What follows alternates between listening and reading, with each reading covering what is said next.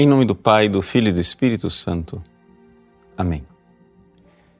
Meus queridos irmãos e irmãs, Jesus sai do território da Terra Santa e ali é abordado por uma mulher cananeia. A mulher tem uma filha que está sendo oprimida por Satanás e quer que Jesus a liberte. Jesus responde com um silêncio desconcertante. Quando a mulher insiste, a resposta de Jesus não é o silêncio desconcertante, é a humilhação. E humilha aquela mulher dizendo: não convém tirar a comida dos filhos e deixar para os cachorrinhos. A mulher não se deixa vencer.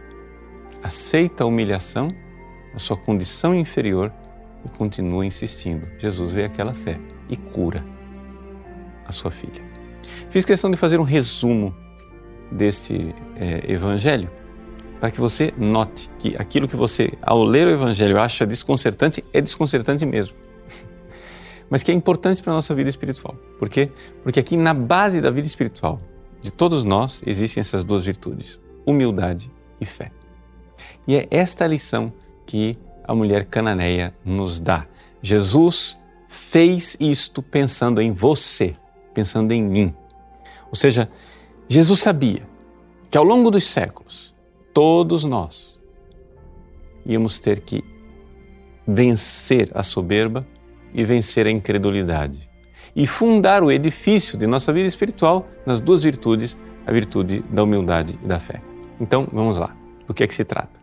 Em primeiríssimo lugar, nós temos em nós uma soberba muito grande.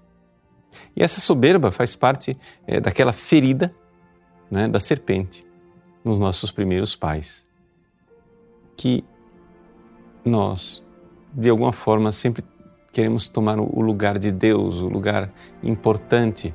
Né? Quantas e quantas vezes essas pessoas caem na tentação é, de ficar com raiva de Deus, né? Se Deus existe, onde está Deus nessa hora? Por que é que Deus não ouve as minhas orações? Vejam que soberbo. Nós que mereceríamos os castigos do inferno, ficamos reclamando dos sofrimentos desta vida, que podem ser até grandes, mas comparados com os sofrimentos do inferno, são absolutamente ridículos.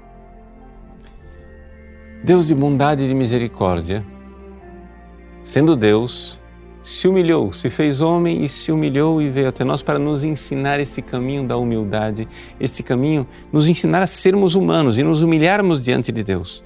Ou seja, tudo o que nós pedimos para Deus, nós pedimos sem mérito nenhum de nossa parte. É esta atitude né, da mulher cananeia que é muito importante.